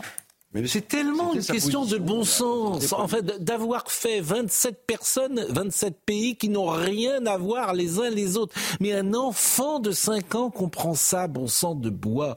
C'est là que j'en veux aux politiques. Ce qu'il dit, c'est tellement évident. Fallait faire une Europe à 10, 12, 15, des gens qui ont le même niveau de vie, les mêmes mœurs, les mêmes... euh, Bien sûr. Enfin, c'est c'est un- vrai... Et en une nouvelle fois, l'idéologie. Au nom de l'idéologie, on y va tous On ensemble. n'était pas tous d'accord. Moi, j'étais sur la ligne Seguin, anti-Maastricht. hein. Oui. Bon, bah, voilà. Oui, vous avez voté contre Maastricht? Non, mais Badio était pour Maastricht. Bon, euh, la pause et euh, merci en tout cas et on va recevoir Monsieur Gervais. À tout de suite. 10h01, euh, je salue François Gervais qui est avec nous, le déraisonnement climatique et on va pouvoir vous interroger et savoir si vous êtes euh, crédibilité pour exprimer les sujets sur lesquels évidemment vous intervenez. Mais avant cela, Michael Dos Santos. À un an de sa réouverture, Emmanuel Macron se rend cet après-midi sur le chantier de Notre-Dame. Après avoir été ravagé par les flammes en 2019, le président de la République va constater l'avancée des travaux. La célèbre flèche a notamment retrouvé sa croix. La cathédrale aura retrouvé sa silhouette avant les Jeux Olympiques prévus cet été. Visite éclair d'Elisabeth Borne à Mayotte. La première ministre va annoncer une série de mesures lors d'un séjour d'environ 12 heures. Le département le plus pauvre de France est en proie à de nombreuses difficultés. Parmi elles, la pénurie la pression migratoire ou encore l'insécurité. Et puis enfin, des familles des proches d'otages réunis hier soir à Tel Aviv pour le début de Hanouka. Les bougies d'un chandelier géant composé de 138 branches, le nombre de personnes retenues par le Hamas ont été allumées. De son côté, le Premier ministre Benjamin Netanyahou a lui allumé une bougie au niveau du mur des lamentations. Le procès de Monique Olivier, nous sommes avec Noémie Schulz, que je salue. Bonjour Noémie. Je parlais tout à l'heure du témoignage glaçant, on en a également euh, parlé euh, hier. Euh, je pense que c'est lui qui m'a abordé ce jour-là. Qui parle ainsi, euh, Noémie Schulz? Une jeune femme qui a aujourd'hui 32 ans, elle s'appelle Megan et euh, en décembre 2002, elle a 11 ans. C'est une amie d'Estelle, elles habitent la même rue et un soir de décembre, elle rentre du collège, elle a un gros cartable qui ne passe pas les portes, se souvient-elle, un sac de sport et alors qu'elle est presque arrivée chez elle, une camionnette blanche, une voiture blanche s'arrête à son niveau. Un monsieur me dit ça a l'air bien lourd ce que tu portes, il me propose de me ramener chez moi. Elle refuse, elle a en tête ce que ses parents lui ont toujours dit de ne pas faire, faire confiance à un inconnu. Il insiste et puis finalement il renonce et la voiture euh, démarre. Ce jour-là, Megan a tenu tête à un homme et cet homme, c'est Michel Fourniret. Évidemment, elle ne le saura que des années euh, plus tard. Elle mettra plusieurs semaines avant de parler à ses parents de ce qui s'est passé.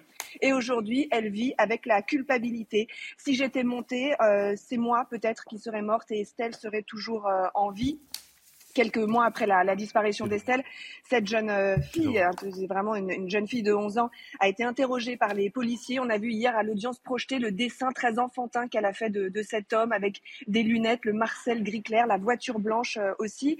Mais il faudra attendre 2020 pour que les policiers lui montrent, les gendarmes lui montrent des photos de Michel Fourniret. Et à ce moment-là, la ressemblance avec l'homme qu'elle avait croisé euh, lui saute aux yeux. Il y a eu un moment très...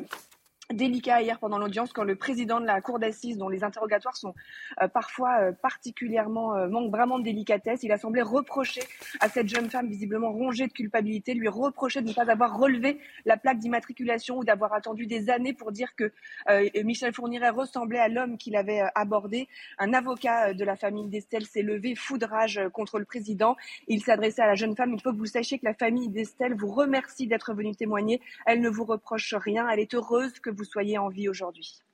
Et la co-détenue, celle qui est avec euh, Monique Olivier, euh, a laissé passer des informations, si j'ai bien compris. Oui, ça s'est passé euh, hier en, fin d'après-midi euh, à l'audience. On a entendu une co-détenue, Léa. Euh, elle a passé une dizaine d'années en prison et euh, à un moment, elle s'est retrouvée euh, euh, dans la même prison euh, que Monique Olivier. Elle dit avoir recueilli euh, des confidences de euh, Monique Olivier sur la façon dont Estelle a été enlevée, la façon aussi euh, dont elle a été euh, retenue euh, par euh, Michel euh, Fourniret. Elle explique que euh, Monique Olivier lui a euh, mis le pyjama de leur fils, euh, Elle explique aussi que Monique Olivier sait très bien où Estelle a été enterrée. Elle, que Monique Olivier lui a raconté, qu'ils ont mis une petite croix à l'endroit où ils avaient enterré le corps, mais qu'elle ne le dira jamais. Monique Olivier, qui depuis le box a souvent fait non de la tête, elle explique qu'elle ne se souvient pas où Estelle a, été enlevée. Elle dit aussi que Estelle a gardé ses vêtements et donc elle, réfute le fait qu'elle lui a fourni le, pyjama de, son fils. Merci euh, beaucoup de ces. Quelle horreur. Quelle horreur. Vous imaginez les parents d'Estelle Mouzin, si ce que dit cette co-détenue est vrai, c'est-à-dire qu'elle sait où est la tombe de la fille, de la petite fille qu'ils ont assassinée, mais quelle horreur. Vous savez, ça, ça pourrait provoquer des réactions un peu violentes. Mais vous êtes, vous êtes face à cette femme, la femme du monstre elle monstre elle-même. Non, mais très bien, mais, mais, mais quelle, serait votre réaction, Pascal? Mais vous vous rendez compte dans quelle situation C'est inimaginable. C'est inimaginable. On ne peut pas se mettre dans la vie à la place de quelqu'un qui vit ça. C'est-à-dire que l'expérience est intransmissible. Ce que, ce que ressentent euh, le père, la mère d'Estelle Mouzin, c'est absolument impossible euh, à euh, savoir. je voudrais qu'on revoie l'image de Hanouka je le dis à Marine Lançon parce qu'il y a beaucoup de réactions. Il y en a une que je vais vous lire de Gilles Taïeb, euh, qui est arrivé à 9h58. Je lis les commentaires pour beaucoup justifiés et sincères de ceux qui honnêtement ne comprennent pas l'allumage par le grand rabbin de France de bougies de Hanouka à l'Élysée. Gilles Taïeb, que vous connaissez, qui est régulièrement vice-président du, du, CRIF. Et il a pris la parole donc a quelques minutes. Euh, je trouve, comme le président du CRIF, que c'était une erreur et que le grand rabbin de France aurait dû se dispenser de ce geste qui, qui n'avait rien à faire en ce lieu. Le président Emmanuel Macron, on le voit, était mal à l'aise. Il y a des symboles et des lieux qui doivent être respectés. Maintenant, la France insoumise va vouloir nous donner des leçons de citoyenneté. Nous n'en avons que faire car nous sommes républicains et savons combien nous avons besoin d'une laïcité qui est notre bouclier à tous. Hier, cet allumage était une erreur. J'espère que chacun saura prendre ses responsabilités et reconnaître ses torts. Euh, c'est vice-président du CRIF, donc euh, c'est, il est encore, il va encore plus loin, j'ai envie de dire. Raïm Corsia de s'excuser. bon, alors, oui.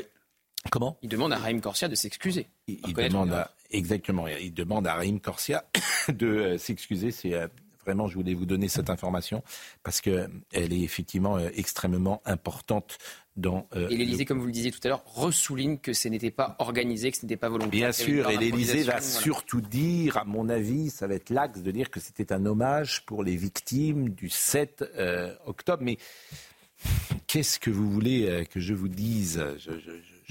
C'était un signe. L'intention, je le répète, était sans doute bonne et peut, manifestement euh, la mise en place euh, unanimement.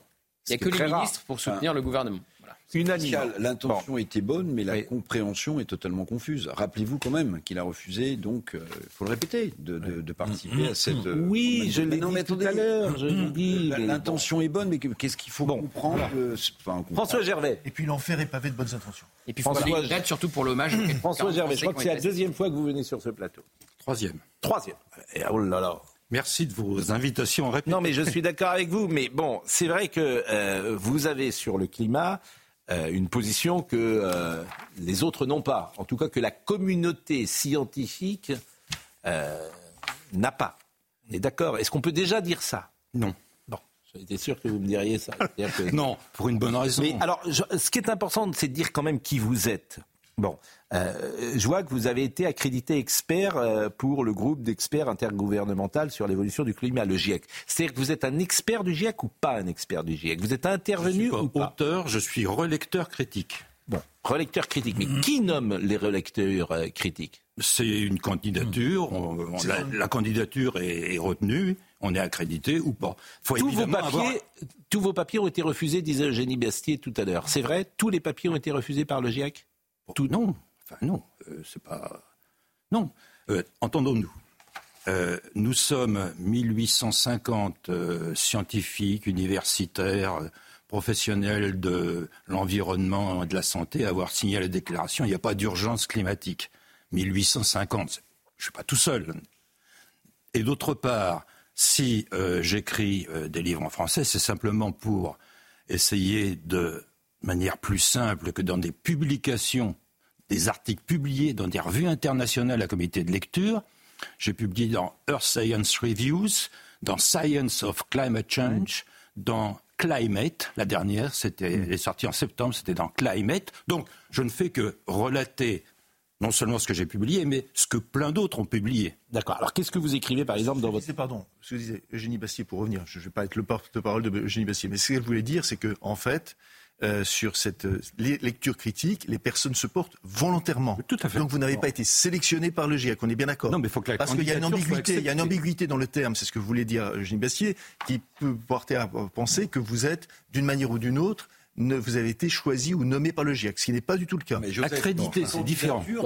Qu'est-ce que vous écrivez comme relecteur. hein. Qu'est-ce que vous dites dans votre livre Qu'est-ce que vous dites dans votre livre Non, il n'y a, il y a pas de ret- il y a pas de retenue. Non, il n'y a pas de retenue. C'est volontaire. Non, non. Qu'est-ce que vous avez dit dans votre livre et qui nous intéresse? Depuis 1945, écrivez-vous, début de l'accélération des émissions dues à la combustion des ressources fossiles, nous vérifions que la planète s'est réchauffée de 0,4 degrés. Tout à fait. 0,4 degrés. Euh, pas de 4 degrés, 0,4. Chiffre avec lequel certains se complaisent à prétendre nous effrayer. euh, euh,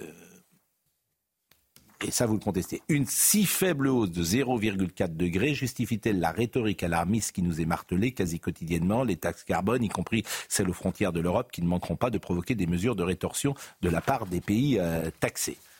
Donc, vous dites que depuis 1945, c'est simplement 0,4 degrés sur toute la planète. Oui. Sur toute la planète. Tout à fait. Et de 1910 à 1945, il y a eu plus 0,6 degrés avant l'accélération des émissions de CO2. Donc vous dites que le réchauffement climatique, que vous ne niez pas, n'est pas lié. euh, Si, pour partie. Pour partie, mais pas que. Bon, après, sur le CO2, vous dites un réchauffement, on hésite à écrire le mot tant le fossé est abyssal entre le ressenti et le terme utilisé. D'un ou deux dixièmes de degré donne-t-il quelques crédits à une menace existentielle? Telle qu'il faille impérativement et urgemment détruire l'économie actuelle en interdisant de façon coercitive, d'ici l'échéance imposée de 2050, les quelques 80% actuels d'énergie d'origine fossile qui l'alimentent, et surtout sans alternative crédible car ne, ne serait-ce que reconstruire une économie décarbonée privilégiant le tout électrique ne pourrait s'opérer qu'à grand renfort d'énergie fossile et surtout d'un pillage sans précédent de ressources minérales. On ne ferait nullement dans la sobriété, au contraire. Tout à fait. C'est ça, en fait. On ne peut pas, euh, d'un claquement de doigts, dire d'ici 2050, on va euthanasier le volet énergétique de toutes les économies du monde, parce que c'est ça, euh, c'est ça qui est en choix. En fait, les principaux émetteurs, la Chine, les États-Unis, l'Inde, la Russie. La Chine, elle a bien dit qu'elle continuera. De toute façon, elle consomme la moitié du charbon mondial. Et elle continuera. Les États-Unis, ils sont plus embêtés parce qu'ils sont redevenus les premiers euh, producteurs euh, de pétrole euh, au monde, le premier pays producteur. Donc, selon que le président est républicain ou démocrate, les choix peuvent ne pas être exactement les mêmes. L'Inde, elle a dit qu'elle allait continuer, de toute façon. Et la Russie, ça m'étonnerait qu'elle nous écoute. Mais Monsieur Gervais, pardonnez-moi, il y a quelque chose que je ne comprends pas du tout dans votre raisonnement, c'est qu'il y a une énergie totalement décarbonée, même si ça pose un problème en matière de- d'enfouissement des déchets, ça s'appelle l'énergie nucléaire. Tout Vous avez vu qu'à la COP 28, la décision a été prise, euh, même si le président Macron avait dit un peu le contraire au début de son premier quinquennat, de tripler le nucléaire. Donc fait. pardon, mais euh, il y a d'autres énergies possibles qui sont totalement décarbonées, même si encore une fois, l'enfouissement des déchets est une question centrale. Là, vous parlez de la fourniture d'électricité. Bah, entre autres, oui. Oui. Mais euh, l'électricité, c'est que un quart de l'énergie mais dans le bien. monde. Mais ça, vous, l'évacuez dans le- l'extrait qu'a lu Pascal Pro. Vous, en- bah, vous dites, il n'y a pas, il y a pas d'énergie décarbonée, donc ne nous emmerdez pas avec les énergies fossiles. Et- et- et- Bah, bien sûr qu'il y en, Bah, a une. L'idéal, ça serait d'arriver à la fusion thermonucléaire contrôlée. Mais là, il y a encore de la recherche à faire. Je ne parle pas de fission, ce qu'on utilise aujourd'hui, mais de fusion. Mais thermonucléaire. pourquoi vous dites par exemple que le mot, pourquoi ouais. vous dites que le mot décarboné n'a pas de sens? C'est pas qu'il n'a pas de sens. C'est que le remplacer nécessitera énormément d'énergie. Le remplacer par, euh, prenons l'exemple du lithium, le lithium indispensable dans toutes les, les batteries. Euh, les les ressources de lithium pour euh, produire une tonne de carbonate de lithium, il faut 2 millions de litres d'eau. C'est pas vraiment écologique. Mais le mot décarboné, vous dites le mot décarboné n'existait pas dans les encyclopédies et dictionnaires antérieurs à ce début du siècle. Le carbone est partie intégrante de la végétation, des animaux et des êtres humains. Décarboné au sens littéral impliquerait la disparition de toute forme de vie humaine, animale et végétale. Le concept apparaît ainsi en parfaite contradiction avec celui fourre-tout de préservation de l'environnement. Qu'est-ce que ça veut dire? Alors, déjà, nos émissions actuellement, au rythme actuel qui augmente un petit peu, mais pas vraiment beaucoup, euh, nos émissions, un tiers de nos émissions profitent à la végétation et en particulier aux plantes nutritives. Un tiers de nos émissions actuellement profitent à la végétation. C'est un bien. Les, quand on regarde euh, 45 euh, plantes nutritives qui assurent euh, 95% de la nourriture mondiale en céréales, fruits et légumes, ça a été mesuré en laboratoire, plante par plante, il y a un bénéfice de nos émissions. Un tiers des émissions ont enrichi la biomasse végétale de 24% depuis 33 ans. Hum, Mais attendez, moi je suis pas sûr de bien comprendre euh, votre raisonnement, parce que je suis pas un scientifique, c'est pour ça. Hein, bon. Mais vous dites, euh, il n'y a pas vraiment de réchauffement. Si. Mais Alors, attendez, il est attendez. modeste. Bah, euh, oui, enfin les chiffres que connaît Pascal, mais surtout il n'est pas dû en fait à la- principalement à l'activité humaine. Il est pour partie. Oui, non, mais attendez, justement, pour partie, ça veut dire quoi? Et, et quelle est l'autre partie? C'est quoi? C'est euh, c'est des périodes de réchauffement classiques que la Terre a connues? Mais euh, allez-y, dites les choses clairement. Le plus, Parce que j'ai ancien, pas compris. le plus ancien thermomètre du monde. On l'a inventé il y a 360 ans. Depuis, donc, ça- 360 ans, c'est à la fin du règne de Louis XIV. hein. Depuis ce temps-là, ce thermomètre montre qu'il y a un réchauffement. Et c'est heureux, parce que à l'époque, euh, il y avait des mauvaises récoltes, du froid. Le froid est un tueur dix fois plus puissant que la chaleur. Ça, c'est pas moi qui le dis, hein, c'est un article du Lancet qui, qui montre ça. C'est le pas une mauvaise chose que la Terre. Donc on est dans une, il y a eu des périodes glaciaires et maintenant on est dans une période de réchauffement. C'est ça. C'est ça qui Oui, explique principalement. Bien sûr. Mais il y a- le, le climat change, il a toujours changé. D'accord. il y a- Mais l'Europe il y a des éléments, pardon, il y a des éléments concrets, c'est-à-dire euh, les océans. Bon, aujourd'hui, il y a une acidification, pardon, des océans. Non. Non. Non. Il n'y a, pas de- il y a- il y a pas d'augmentation non. de l'acidification océans des sont océans. pas acides. Les océans sont basiques. C'est le contraire. Ils ont un pH de 8,1. Et pour qu'ils soient acides, il faudrait qu'ils aient un pH inférieur à 7. Ce qui n'est pas le cas. Bon, mais alors pourquoi tout le monde n'est pas d'accord? Pourquoi Quelle est au fond la motivation? C'est-à-dire que c'est euh, la décroissance, c'est-à-dire que certains ont enfourché l'écologie pour attaquer le modèle capitaliste? C'est ça votre thèse? Ça, ça joue. c'est- Parce que pourquoi tout le monde n'arrive pas à se mettre d'accord sur une, même situation? Évidemment, nous on est piégés parce qu'on on est démunis. Euh, si vous, Monsieur Jouzel, il pense pas comme vous. Non, on a déjà débattu. euh, non, on n'est pas d'accord, effectivement. Euh, Mais comment on peut ne Ça pas fait- être d'accord sur des éléments scientifiques? Bah, comment on peut ne pas être d'accord sur le fait que les glaciers fondent? Alors, le plus grand glacier du monde, c'est l'Antarctique. Oui. Ils ne font pas. Ils ne font pas. Pourquoi? Non. Bah, on, pas- on constate Euh, qu'ils ne font pas l'Antarctique. Je ne parle pas de l'Arctique, mais de l'Antarctique. Oui, je sais- bien. Je- la calotte glaciaire antarctique. Je ne Oui, parle pas des banquises. hein. Oui. La calotte glaciaire antarctique ne fond pas. Et quelle est votre Et- et- explication? Et c'est 90% de toute la glace mondiale.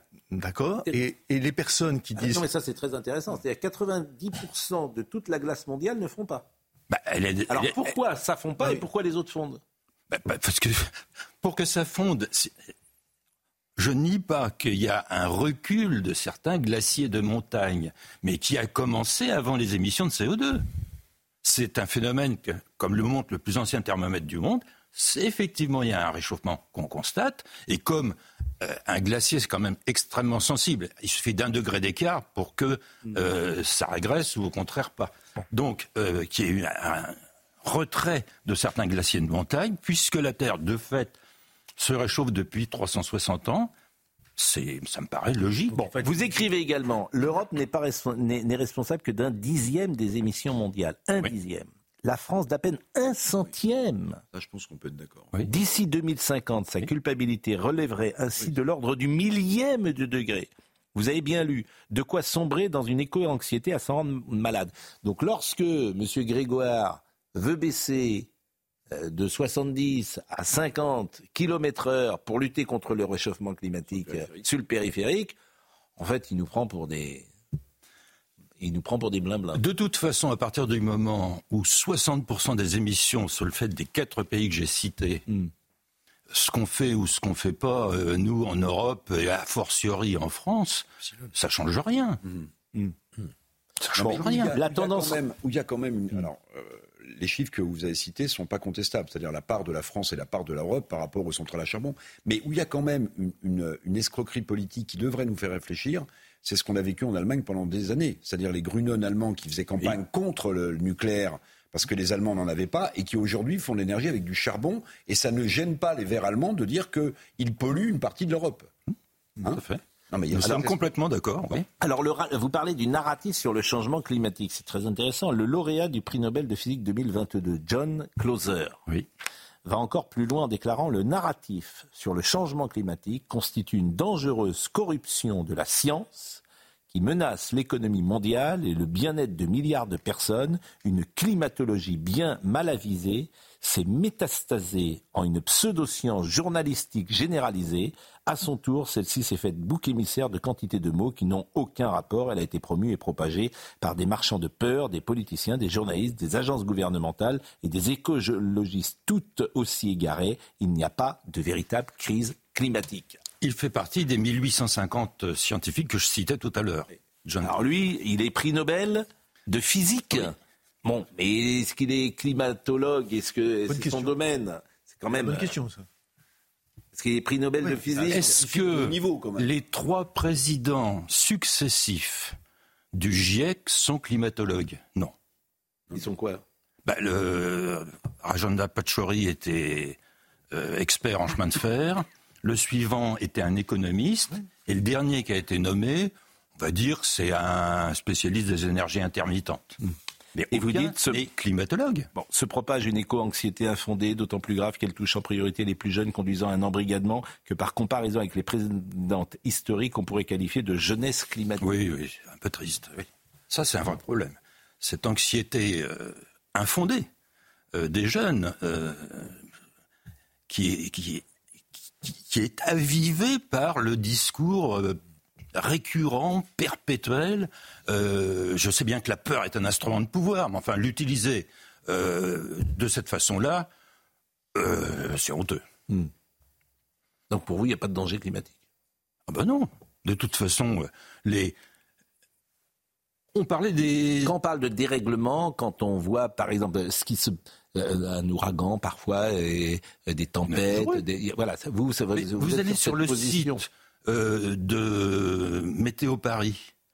Ils ont un récapitulatif de tous les événements climatiques extrêmes depuis euh, 1780. Oui, mais si, toujours aujourd'hui- oui, il y en a toujours eu, mais aujourd'hui, ils sont plus rapprochés. Tout le monde, l'histoire des canicules, tout le monde dit, il y a toujours eu des canicules, mais elles sont plus rapprochées. C'est-à-dire qu'il y a plus d'événements climatiques de ce type. Incendie de forêt. Le mot canicule date de l'époque romaine, hein, c'est pas. euh, Non, mais ça, elles sont plus rapprochées. Les incidents sont plus rapprochés. J'en suis pas convaincu. mais On peut pas parler d'un dérèglement puisqu'il n'y a pas de règlement climatique. Ce ne sont que des fluctuations. Le- J'en reviens toujours au plus ancien thermomètre du monde. Il montre des fluctuations qui ont toujours existé avec la même amplitude que les fluctuations maintenant. C'est pas nouveau. Bon, la voiture électrique, on avait reçu euh, l'autre jour euh, quelqu'un qui nous disait que c'est un drame écologique, la, Mmh. la voiture électrique. Et que euh, on- on- c'est- plus, notamment pour les batteries, ce que vous avez commencé à Mmh. parler tout à l'heure. C'est une folie, selon vous, d'aller vers, le- vers la voiture électrique. De toute façon, si je prends un véhicule à moteur thermique qui émet euh, 100 grammes de CO2 au kilomètre, ce qui est assez courant euh, maintenant, euh, qui échappe encore au, malus, euh, je prends un million de ces véhicules, chacun émettant 100 grammes de CO2 au kilomètre, et qui tous euh, parcourent 100 000 kilomètres. Un cas concret, c'est euh, ce million de véhicules parcourant chacun 100 000 kilomètres vont réchauffer la planète de 2 millionièmes de degrés. Bon, et en tout cas, c'est intéressant d'écouter une parole qui n'ont pas. Euh, Jacques Vendroux. Euh, Jacques Vendroux, il est, euh, euh, c'est vendredi Vendroux, il est déjà 10h25. Vendredi Vendroux, c'est maintenant. Avec une surprise. Il y a toujours des surprises. Ah ouais, mais là,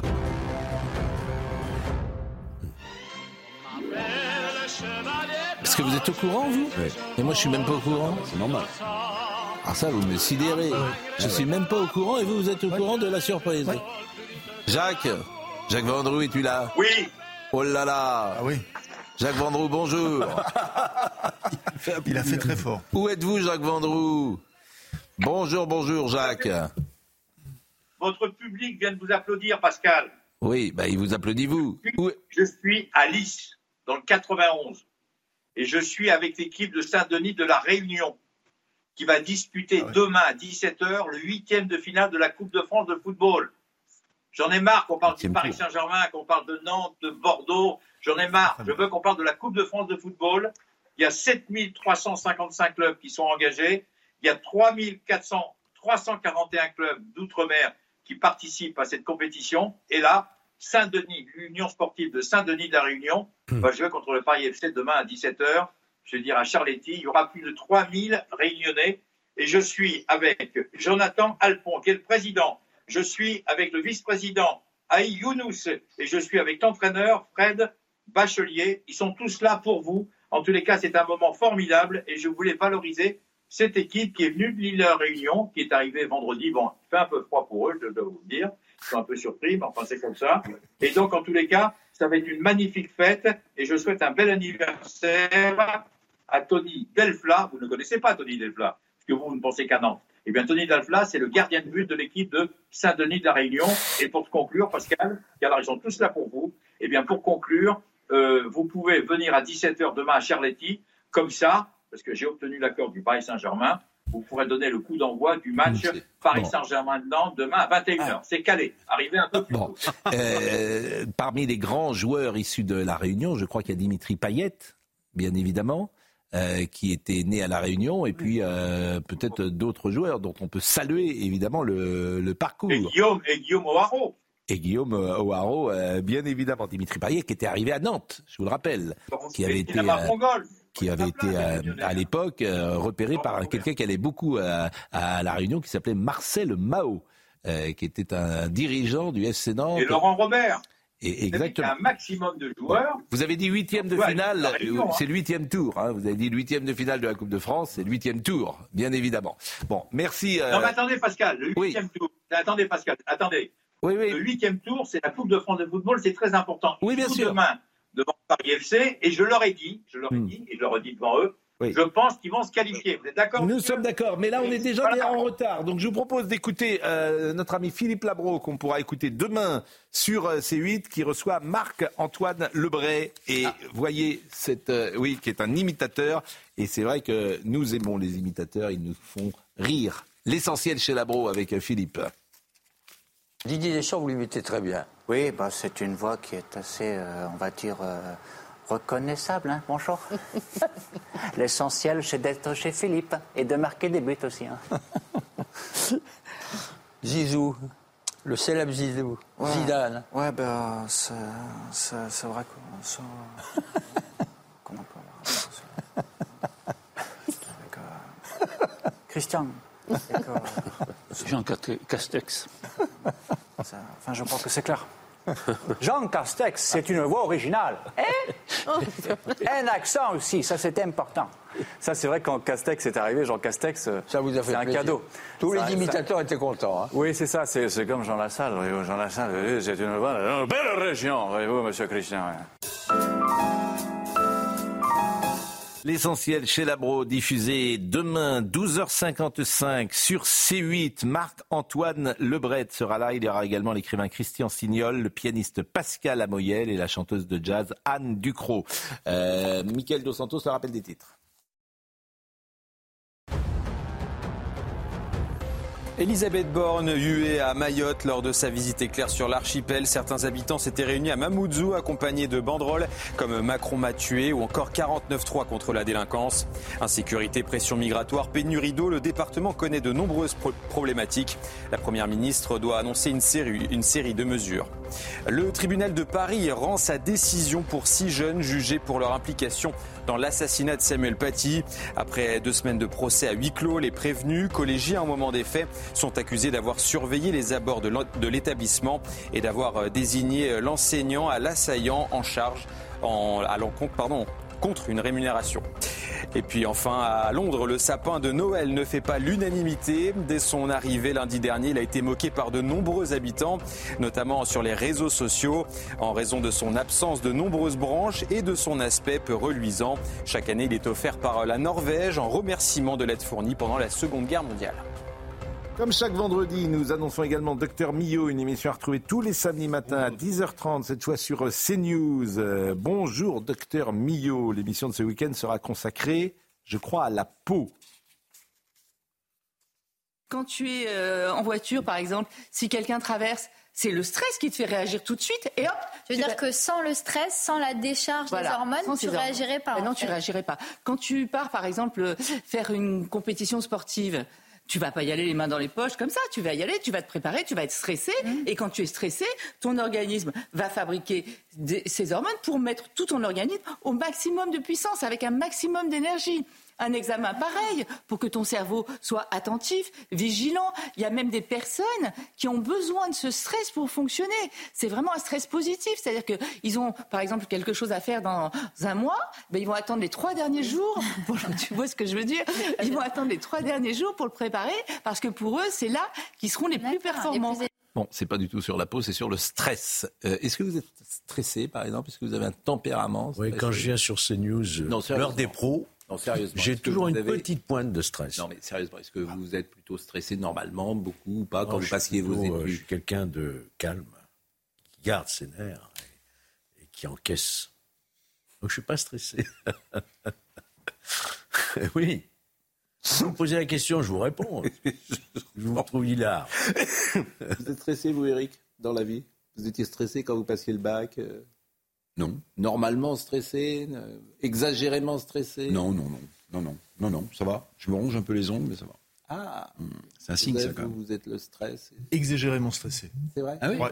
Et ça se traduisait comment? Bélier, ascendant bélier, exagérément stressé. ah, Bélier, ascendant Bélier, je- c'est vrai que Bélier est un signe. euh, Ouais. Ah bon? Bah, je ne sais- Oui, quoi, je ne sais pas. Je suis bélier aussi, donc j'aurais compris. Ah si, quand même. si. Ah oui Vous êtes un bélier, vous Un bélier. Un drôle- Vous êtes un drôle de bélier. vous. Ah ouais pourquoi. Vous êtes un, un bélier. euh, 11 avril C'est l'ascendant qui compte, c'est ce qu'on dit dans ce cas-là. Vous connaissez votre ascendant? Poisson. Hein Non. Non Bon. Bah, Dites-moi, je vais, je vais vérifier. Bah, je sais pas comment. Je... Attendez, je suis pas Madame Irma, moi. Je sais quand vous, je sache votre ascendant. Et vous, vous êtes euh, stressé un peu? Non, là, maintenant, non. Non, plus. Non, mais normalement, quoi. Je passais des examens, oui, mais maintenant, non. Bon, euh, mon Noël à moi, nous le faisons euh, régulièrement. L'année dernière, c'était des personnalités. Là, on a demandé à des anonymes. Alors, ce monsieur que vous allez entendre m'a vraiment beaucoup fait rire, parce qu'on lui a demandé un souvenir de Noël. Il vend manifestement des, des, des, il vend des souvenirs de Noël, justement. Et il vend des souvenirs dans sa boutique et on lui a demandé un souvenir. Donc, c'est un... Écoutez-le. Euh, J'ai un souvenir euh, rigolo pour euh, pendant l'année dernière euh, avec un touriste anglais. Il m'a demandé euh, si, j'ai un Papa Noël euh, qui danse euh, et qui parle anglais en même temps. Je lui dis non, désolé. Voilà, c'est ma souvenir de l'année dernière. C'est tout. Bon, c'est c'est drôle. C'était bien les personnalités l'année dernière. ah, c'était vraiment bien. Bon, monsieur Gervais, le déraisonnement climatique, on a quand même cette- ce sentiment, pardonnez-moi, alors, de- de- de- que, bah, en clair, il fait moins froid qu'il y a simplement 50 ans. Je parle pas d'il y a deux siècles. C'est-à-dire qu'on a l'impression qu'au mois d'octobre, au mois d'aujourd'hui, il y a 30 degrés. euh, le nombre de jeux- journées où il y a eu plus de 25 degrés cette année, notamment dans l'arrière-saison, c'est plus important qu'avant. Que effectivement, le- l'hiver est de plus en plus court. Là, il fait traverse un hiver, je sais même pas. Je crois que les gelées matinales sont arrivées cette année le plus tard possible. Oui. Avec un décalage d'un mois, les gelées matinales dans des villes comme Aurillac, etc. Il y a eu pile un mois. D'habitude, ça arrivait fin octobre et là, c'est arrivé le 10 décembre. C'est normal. Il y a un phénomène El Niño dans le Pacifique qui a commencé au mois de juillet. Donc c'est pour ça qu'on a eu une belle arrière-saison, c'est un fait. Mais c'est parce qu'il y a un phénomène El Niño dans le Pacifique, c'est un changement momentané du, du, régime des vents et euh, qui impacte toute la météo mondiale. Bon, ça c'est tout à fait, c'est tout à fait vrai. Bon, alors moi j'aime bien vous recevoir. Je me méfie en plus de l'instrumentalisation parce que je suis d'une méfiance XXL sur ces sujets-là parce que je vois bien ceux qui prônent la décroissance et comment ils enfourchent ce cheval-là pour nous faire passer ce qu'ils n'ont pas réussi de, euh, avec euh, le communisme. Donc je ne veux surtout pas me faire avoir, si j'ose dire. Mais en même temps, euh, ben, j'essaye d'entendre euh, chaque, chaque voix différente sur ce sujet. Je vous remercie grandement. Nicolas Bayet était à, la réalisation, Alice Mallet mm, était à la vision, Jean-François Couvlar était au son. Merci à, évidemment, c'est vendredi à la programmation à Magdalena Dervish, Nicolas Nissim, Lino Vettes, qui est un nouveau venu euh, parmi euh, cette programmation depuis quelques semaines. Marine Carbalet, bien sûr, Louis Lallemand. Merci à Marine Lançon, à Félix euh, Perrola. Toutes ces émissions sont à retrouver sur cnews.fr. Merci Jacques, me dit Marine. Jacques.